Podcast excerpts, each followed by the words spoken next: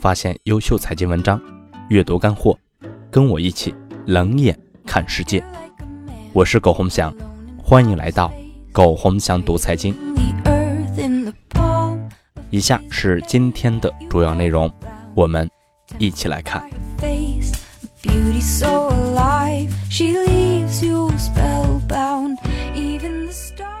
世界上只有一个巴菲特，一个索罗斯，他们都不是普遍性案例。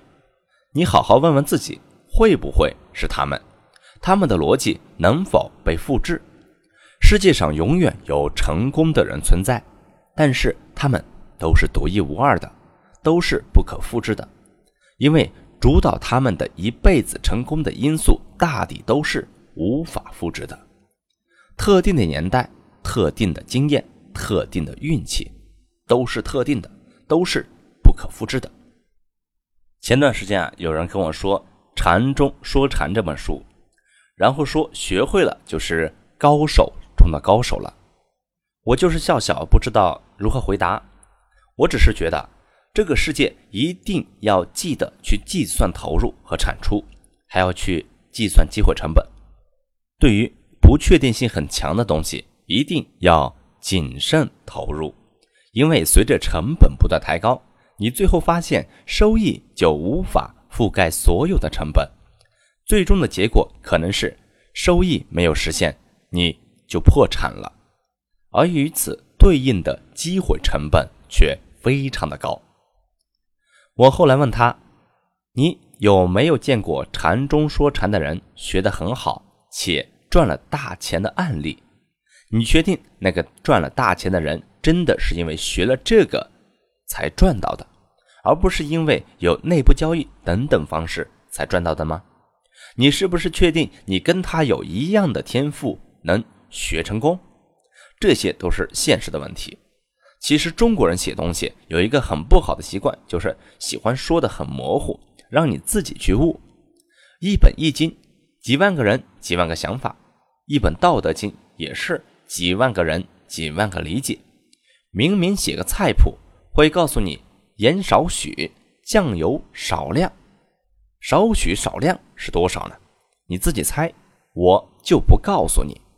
于是，一本菜谱，有人做的很好吃，有人做出来难以下咽。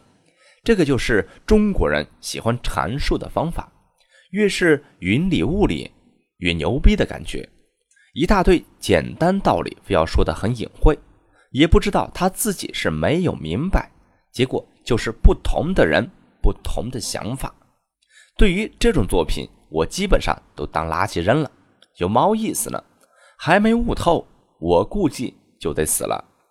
有这个时间去学这个东西，我把时间精力放在创业工作上，老子早就牛逼大了。谁去扯这蛋呀？我自己高考后来总结经验的时候，有一条就是把别人用来寻找学习方法的时间都花在做题目上。有时间花时间花精力去寻找学习方法，还真不如先把努力做到极致啊！一个力气都没用尽的人，根本不配谈学习方法、谈天赋、谈人生，扯淡，有点远了。